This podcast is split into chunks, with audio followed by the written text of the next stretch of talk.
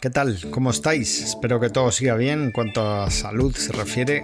Hoy es miércoles 29 de abril de 2020 y en el episodio 42 de este podcast vengo con varias historias relacionadas con el documental de moda en la NBA. The Last Dance. Hablaré de Dennis Rodman, Isaiah Thomas, Michael Jordan, Phil Jackson y, como no, de una persona que está siendo bastante omitida en estos primeros capítulos. Una persona que se llama Tony Kukoc. Vamos allá.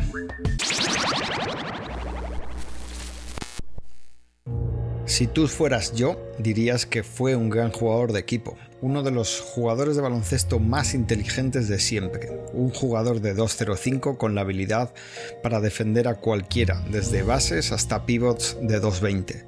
Fue un jugador que en tres años jugando para nosotros nunca lesionó a nadie salvo a sí mismo. Fue una persona amable, generosa, un ser humano que aprendió lo que costaba ganar dinero y lo aprovechó. Dennis es básicamente una persona simple, con pocos deseos reales. Dale cariño y afecto, sé honesto con él, dale algo de seguridad y dale suficiente espacio para moverse e irá a la guerra contigo. Hazle daño, no mostrándole que te preocupas, y se revolverá como un animal arrinconado que trate no de hacerte daño, sino de escapar de ti y marcharse a otro lugar a curarse las heridas. Los tatuajes y el color de pelo y la forma de vestirse no representan al Dennis real que yo conozco. Simplemente eran el modo que tenía para separarse del resto. Para mí fue simplemente uno de los jugadores con más fundamentos de entre todos los que he estado alrededor. El texto anterior pertenece a Jerry Krause, escrito en algún momento entre 2007 y 2017, el año en el que murió, a los 77 años. Krause, por si alguno no lo sabe todavía, pese a todo lo que estamos hablando últimamente de él, fue el general manager de Chicago Bulls entre 1985 y 2003 y él fue el arquitecto de dos grandes plantillas que consiguieron tres campeonatos de la NBA cada una.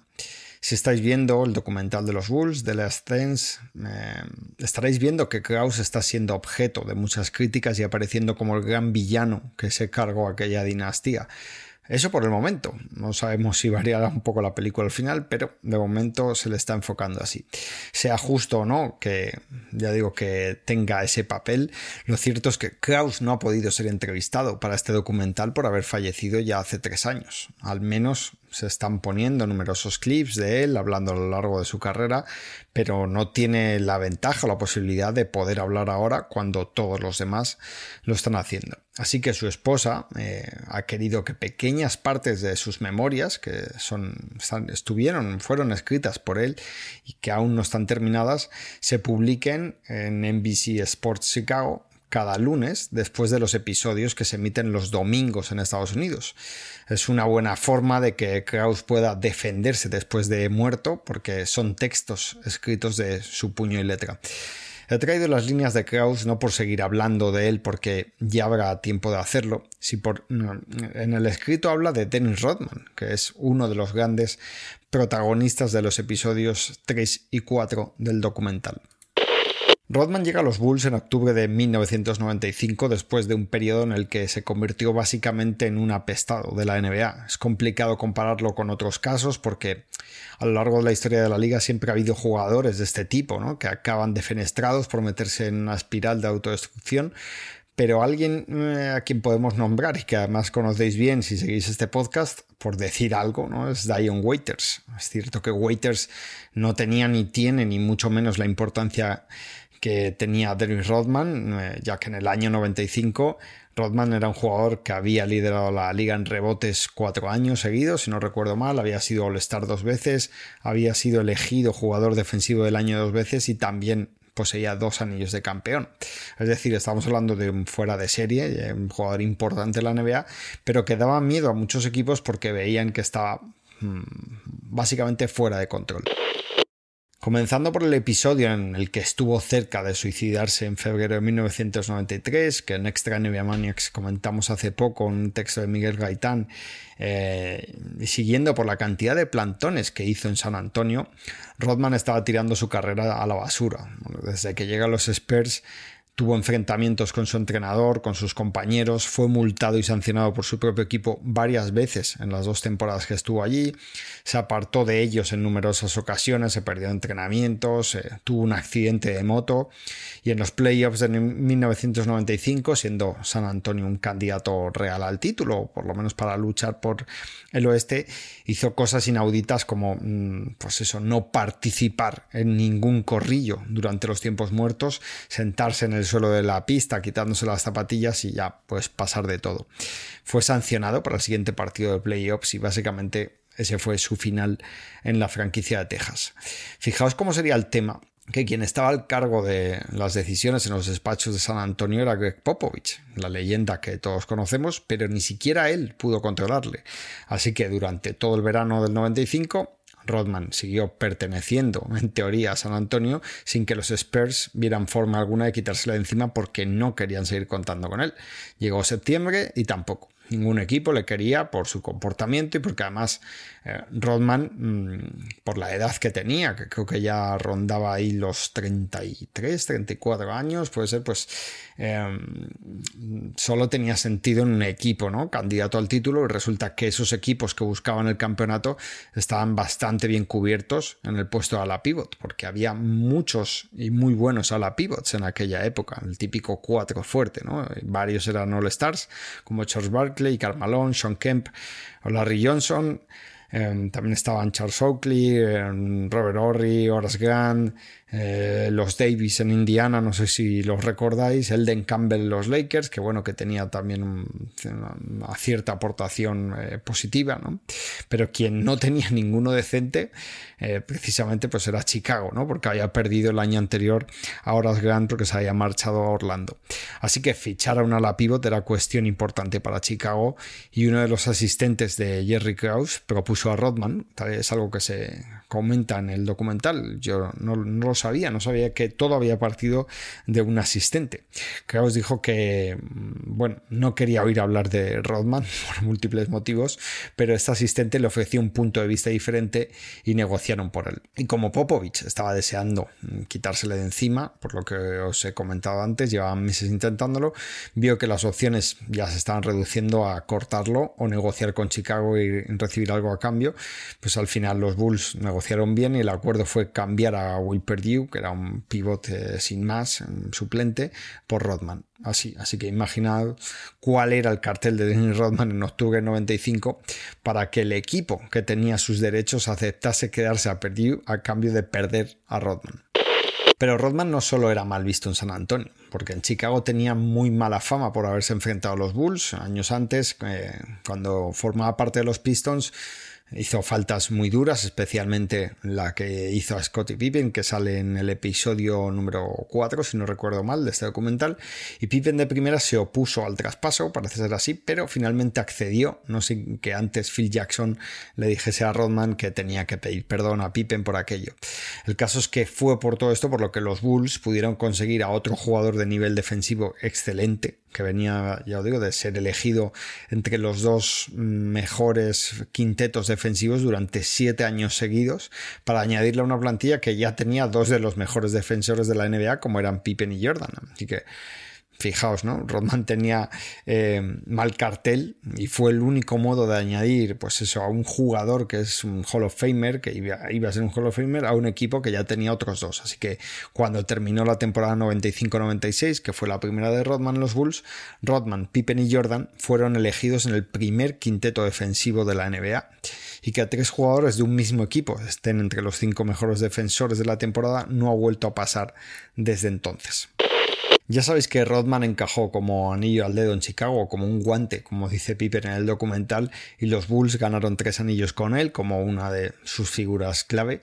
Es algo que no voy a contar aquí mucho de ello, pero sí quiero hablar de su aparente energía infinita, porque no sé si le visteis jugar a Rodman, pero era una bestia en la cancha, te jugaba a un ritmo infernal casi todos los partidos y eh, era capaz de jugar partidos consecutivos de 48 minutos sin aparente falta de rendimiento o a jugar con resacas, ¿no? tras haber estado de fiesta toda la noche anterior porque era un jugador que salía mucho de fiesta, que bebía, que fumaba y bueno, pues todo eso luego eh, a veces, a veces se, se, veía que la cara pues era de circunstancias. ¿no? En el episodio 3, uno de los momentos claves cuando Rodman pide vacaciones a mitad de la temporada para irse a Las Vegas.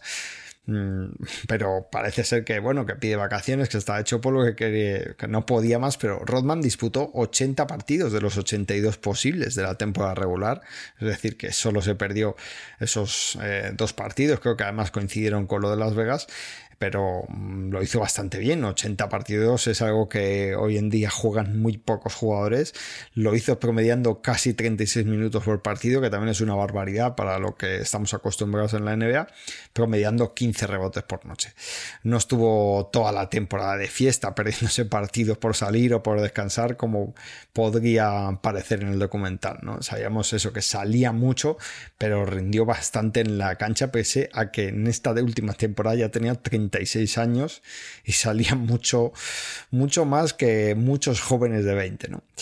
No hay muchos ejemplos de atletas a los que le gustase salir tanto por la noche y que además rindiesen físicamente a ese nivel, pero es que una de las cosas que más hacía Rodman era entrenar no sé si recordáis, pues verle con la bicicleta estática en, eh, cuando estaba de suplente durante los partidos, eh, le sacaban una bicicleta para estar calentando mientras, mientras se supone que estaba descansando porque tenía muchísima energía, pero es que también son conocidos sus entrenamientos aleatorios, podríamos decir, que consistían que a lo mejor pasaba por la puerta de un gimnasio en el que no había estado en su vida, y, por supuesto era miembro, se bajaba del coche, entraba y decía que iba a entrenar sin más era Dennis Rodman, ¿no?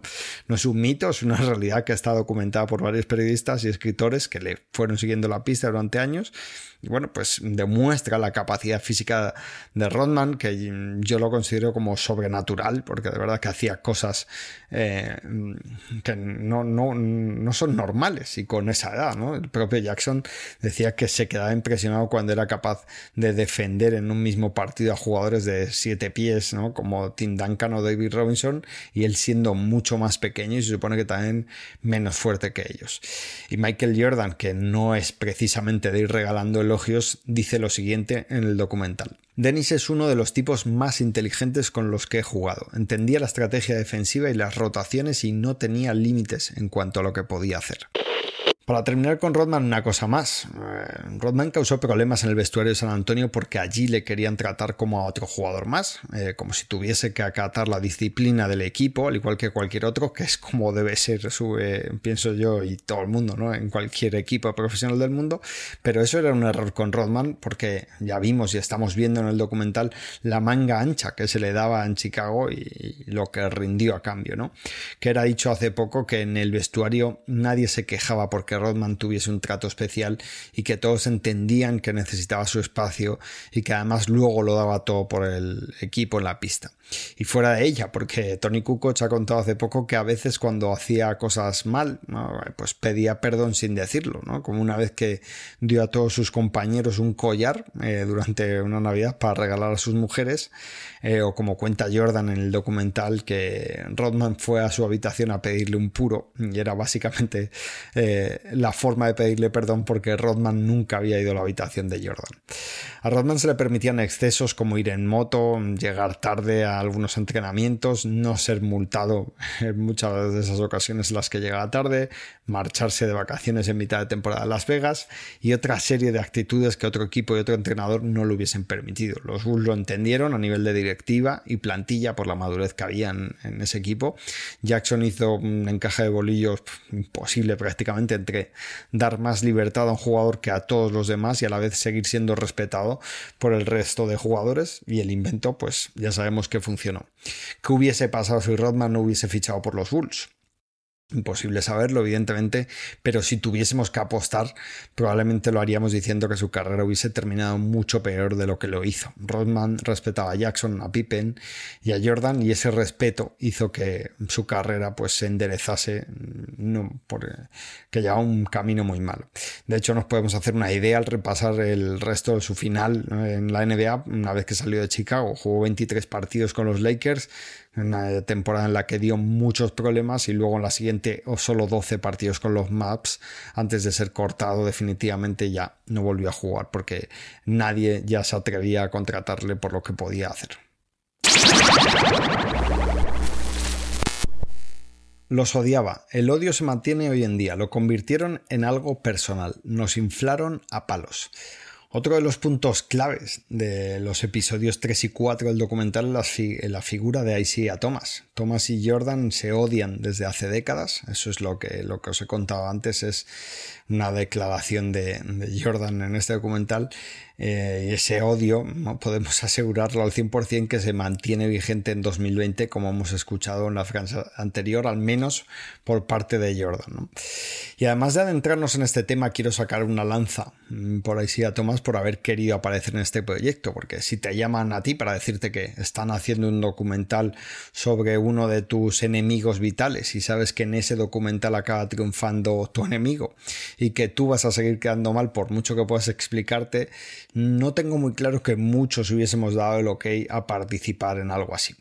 El caso es que los episodios de esta semana se relatan muy bien cómo se gestó aquel desagrado mutuo que tenían, no, no ya al inicio de, las hostilidades, porque sí, a Thomas y Jordan arrastraban diferencias que no se saben muy bien cuando empezaron, parece ser que no fueron exactamente en el All-Star de 1985, como se rumorea y como cuenta la leyenda, porque se dice que ahí Thomas hizo como un boicot a, Jordan, pero bueno, ha habido gente que lo, que lo ha desmentido aquello. Pero sí es cierto que hemos podido ver en estos capítulos cómo se iba llegando al cenit de esa rivalidad. Los Bulls de Jordan no lo tuvieron fácil en esa fase de crecimiento porque se encontraron casi siempre eh, con grandes equipos que estaban entre los dos o tres mejores de la NBA. En 1986 y 87 fueron eliminados por los Celtics, fueron años en los que Boston alcanzó las finales de la NBA ganando el este y después fueron eliminados por Detroit durante tres temporadas consecutivas, 4-1 en las semifinales de conferencia del 88, 4-2 en las finales de conferencia del 89 y 4-3 en las finales de conferencia del 90. Y en esas tres temporadas los Pistons también llegaron a las finales de la NBA y ganaron dos anillos.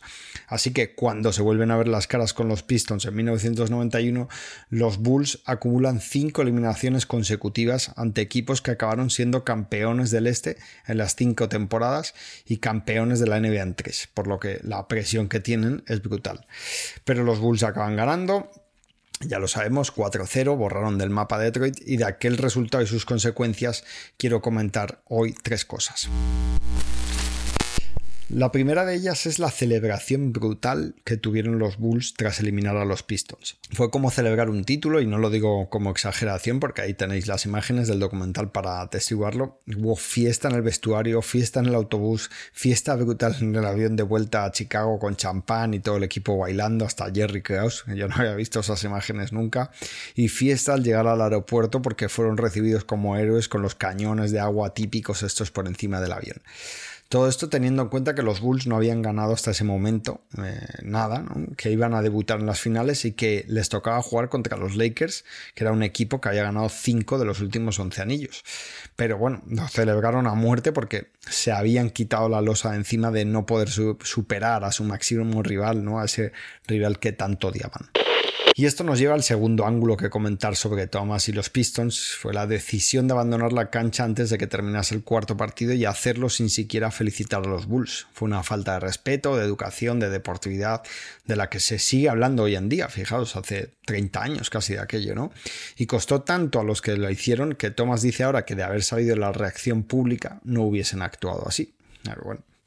En el documental a Jordan le ponen el vídeo de Thomas, gesticula con desgana y dice que le da igual lo que le enseñen, que no hay forma de que nadie le convenza de que se comportó como un gilipollas. This is Isaiah talking about the walk-off. Well, I know it's all bullshit. Whatever he says now, you know it wasn't his true actions then. You know, it's time enough to think about it. Or the reaction of the public that's kind of changed his perspective of it. You can show me anything you want. There's no way you can convince me he wasn't an asshole. Knowing what we know now and the aftermath of what took place, but during that period of time, that's just not how it was passed. Just, just wasn't. And you can go back and you can look at any of those old games or whatever. When you lost, you left the floor. All you got to do is you go back to us losing in Game 7. I shook everybody's hand. Two years in a row, we shook their hands when they beat us. There was a certain respect to the game that we paid to them. That's sportsmanship, no matter how much it hurts. And believe me, it fucking hurt. Thomas dice que fue Bill Lambier quien tuvo la idea y que se lo dijo a los demás y se ve como los jugadores de Detroit pasan por delante del banquillo de Chicago sin saludar y Thomas incluso agachándose un poco ahí, ¿no? Como para que no se le vea. Y para seguir excusándose, Thomas dice que ellos hicieron lo mismo que habían hecho los Celtics con Detroit en el 88 cuando los Pistons eliminaron a Boston y los jugadores de los Celtics encabezados por Larry Bird se fueron de la pista. Aunque desde Boston se asegura que algunos jugadores se fueron antes porque así lo pidió la gente de seguridad ya que iba a haber invasión de pista y la verdad es que eso ocurrió. Pero bueno, desde Detroit algunos periodistas ahora dicen también que los jugadores de los Pistons actuaron así porque antes del cuarto partido de esa eliminatoria de 1991 Jordan dijo a los medios que los Pistons no merecían ser campeones porque eran malos para el baloncesto, y aquello enfadó bastante y escoció bastante. La cuestión es que los Pistons fueron machacados en la prensa desde ese mismo momento. La salida de la cancha sin saludar sirvió para alimentar la narrativa de que los Pistons no fueron más que un obstáculo en el ascenso de Jordan tras haberlo hecho eh, Larry y Magic Johnson antes que él y que eran un equipo con connotaciones demasiado negativas para el baloncesto.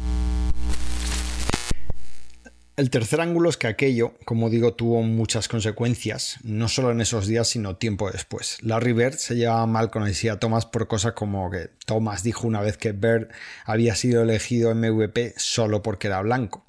Magic Johnson se llevaba mal con Isaiah Thomas porque cuando se anunció que Magic era portador del virus del SIDA, Thomas eh, especuló con la posibilidad de que fuese homosexual, algo así recuerdo, hubo líos de ese tipo porque antes de eso Magic y Thomas eran amigos y con Michael Jordan ya sabemos que se llevaba mal, por lo que eh, cuando hubo que hacer el Dream Team para los Juegos Olímpicos de Barcelona 92, los tres jugadores más importantes del equipo no querían ni oír hablar de Isaiah Thomas y de que formase parte de la convocatoria y le vetaron. Se dice que Jordan fue el que más hizo por ese veto, por lo que Thomas se quedó fuera de ese equipo, pese a que quitando a esa Santa Trinidad era el que probablemente en ese momento merecía más ir al equipo por delante de otros como Stockton, Malone, Barkley, Robinson, Chris Mullin, Clyde Drexler. ¿no? A día de hoy aquello sigue pesando a Thomas, quien dice literalmente que un lapsus en temas emocionales, una respuesta emocional por no dar, no dar la mano a alguien,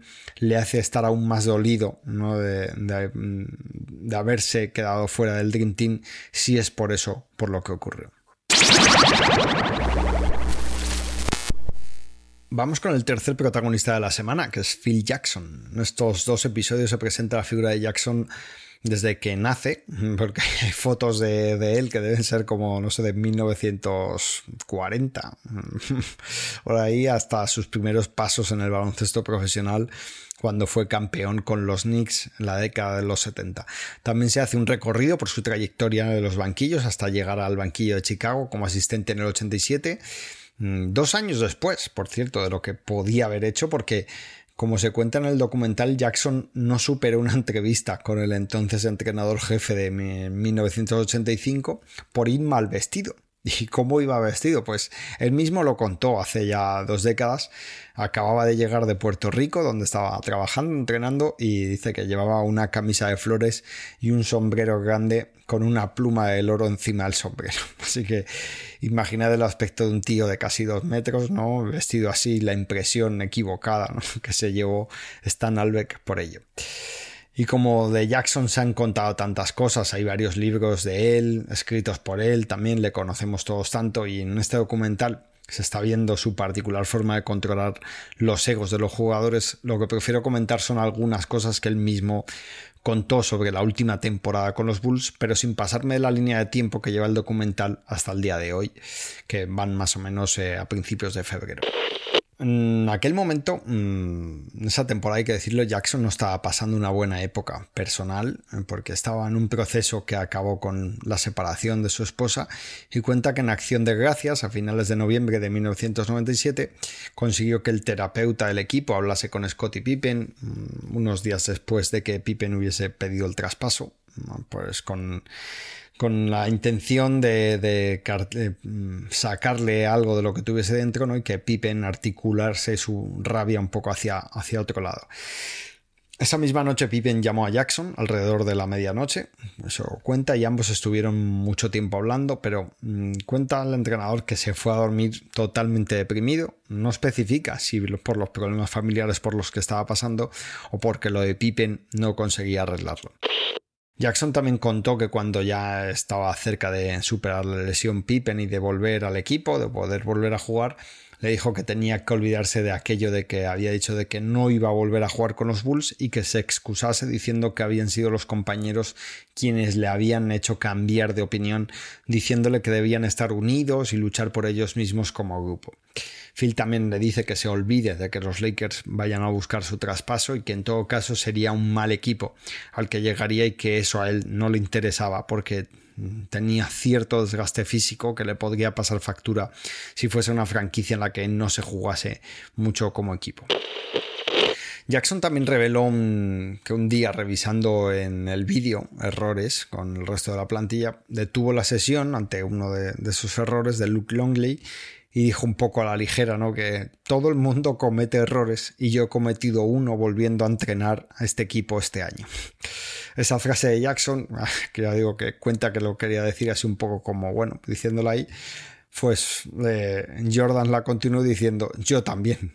Entonces aquello desencadenó una, una, especie de catarsis, ¿no? En la que se dijeron algunas cosas entre ellos, estaban hartos de perder, no es que fuera muy mal, por lo visto iban con un balance de 15-9, pero a partir de ahí pues fueron mejorando, siguieron mejorando bastante, llegaron con un 34-15 antes del All-Star y después del All-Star siguieron mejorando todavía bastante más.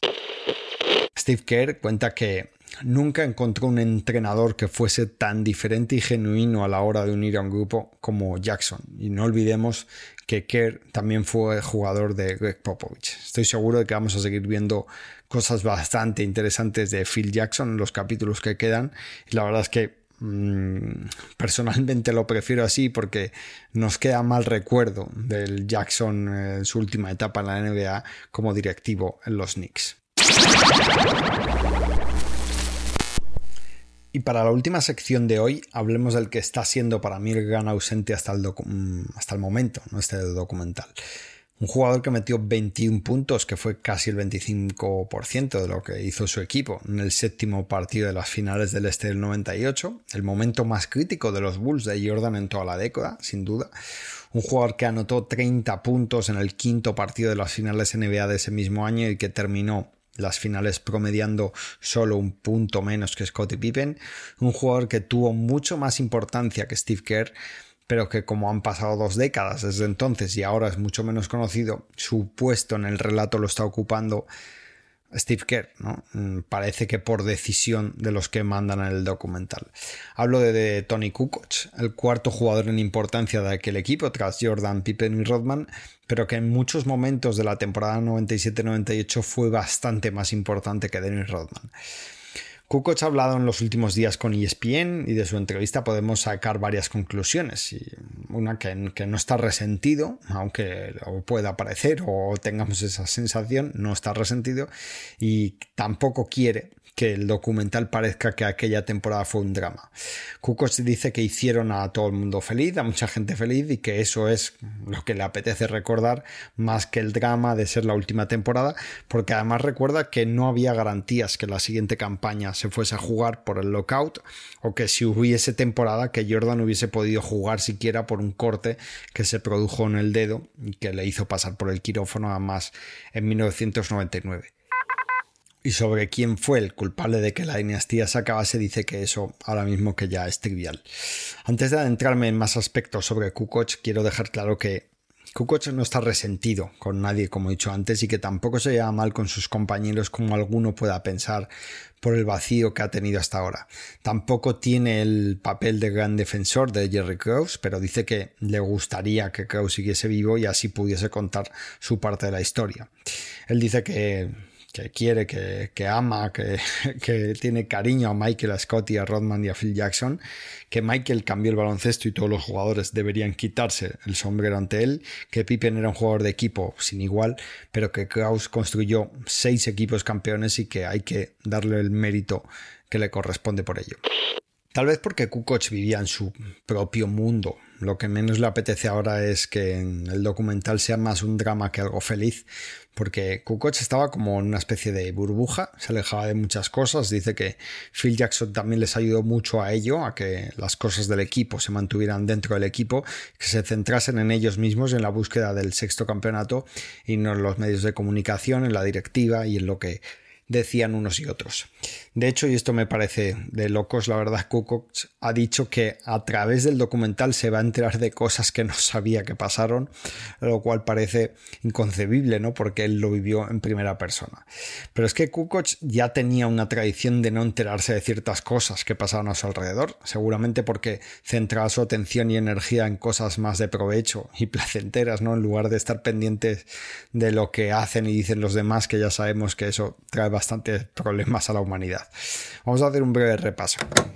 Jerry Krause estaba, mm, le, encantaba Kukoc ¿eh? en su labor como de scouting, ¿no? que siempre ha gustado a Krause, pues eh, veía en Kukoc un jugador muy interesante, lo eligió en el draft de 1990 en segunda ronda, cuando apostar por jugadores europeos era un poco una excentricidad, pero Kraus confiaba mucho en él y por eso le, eligió, ¿no? Aunque sabía que hacerlo suponía tener que esperar, no sabía cuántas temporadas a que Kukoc decidiese darle el salto a Chicago.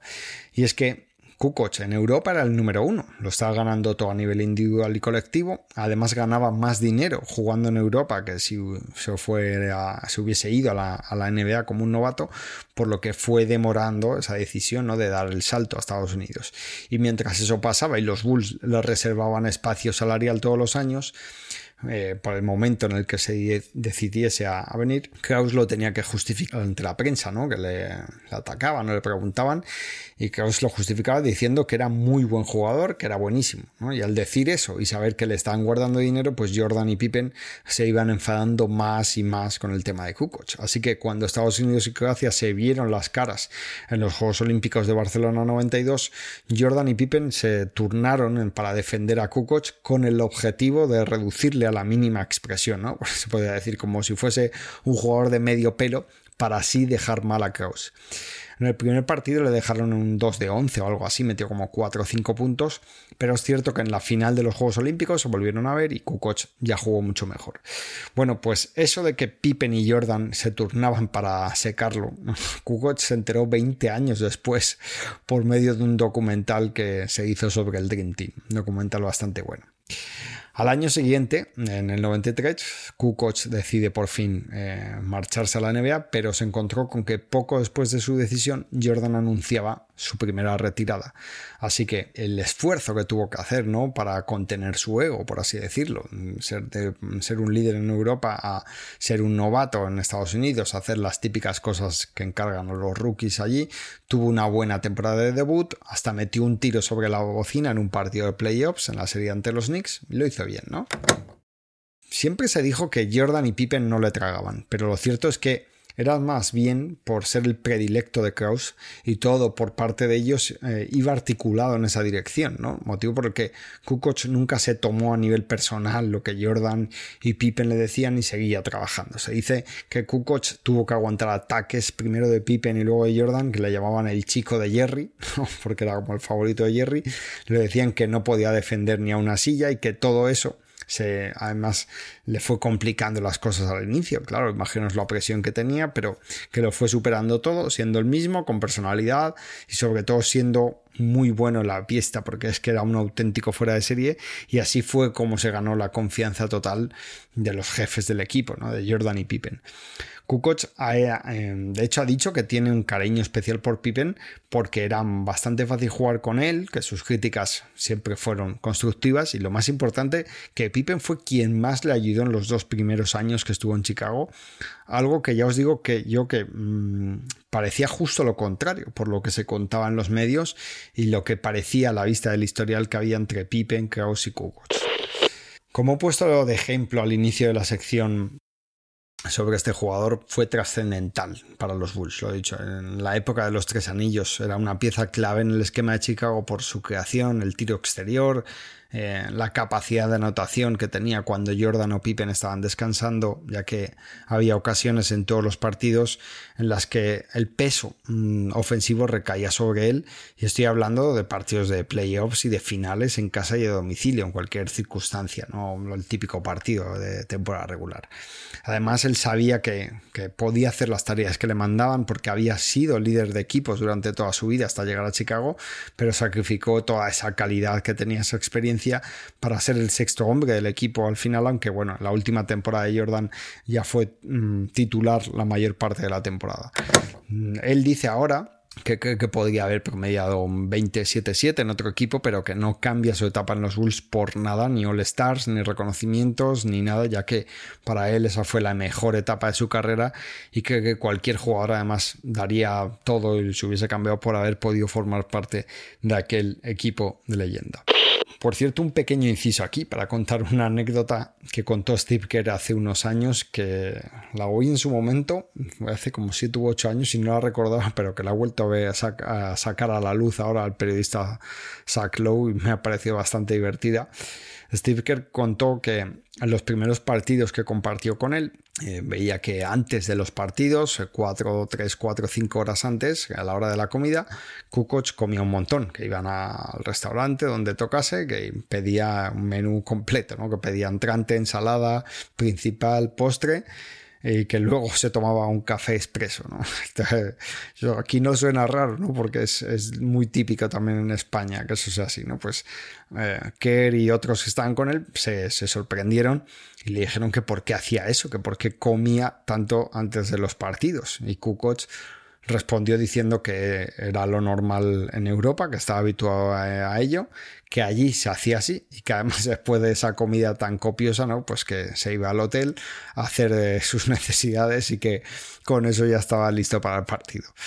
Por cierto que comía también con vino. Él, él, siempre pedía vino y bueno, ya digo, tanta comida y el vino fue algo que, que los jugadores americanos no entendían. Kukoc va a salir en el documental, ya se ha filtrado que va a tener hueco en los episodios quinto y sexto, pero desde hace tiempo quedó claro ya que, bueno, su nivel de protagonismo no iba a ser el que realmente le correspondía. En el tráiler inicial de este documental se le daba más importancia a la figura de Kerr y en la presentación de los miembros más importantes eh, del equipo, en el capítulo 1 sale Jordan primero, luego Pippen, Rodman, Phil Jackson, e inmediatamente tras Jackson sale Steve Kerr hablando de Jordan. Pues es evidente que Steve Kerr vende más que Tony Kukoc, ya que Kerr es el entrenador de moda en la NBA, por lo que ha conseguido en los Warriors, lo, eso lo, entiendo, lo entendemos todos, pero me chirría, ya digo, no me chirría que Kukoc haya sido omitido en los cuatro primeros episodios de esa forma, que no haya salido hablando a la cámara ni tres o cuatro segundos, ¿no? Veremos en las próximas semanas qué se cuenta sobre él para valorarlo de manera definitiva.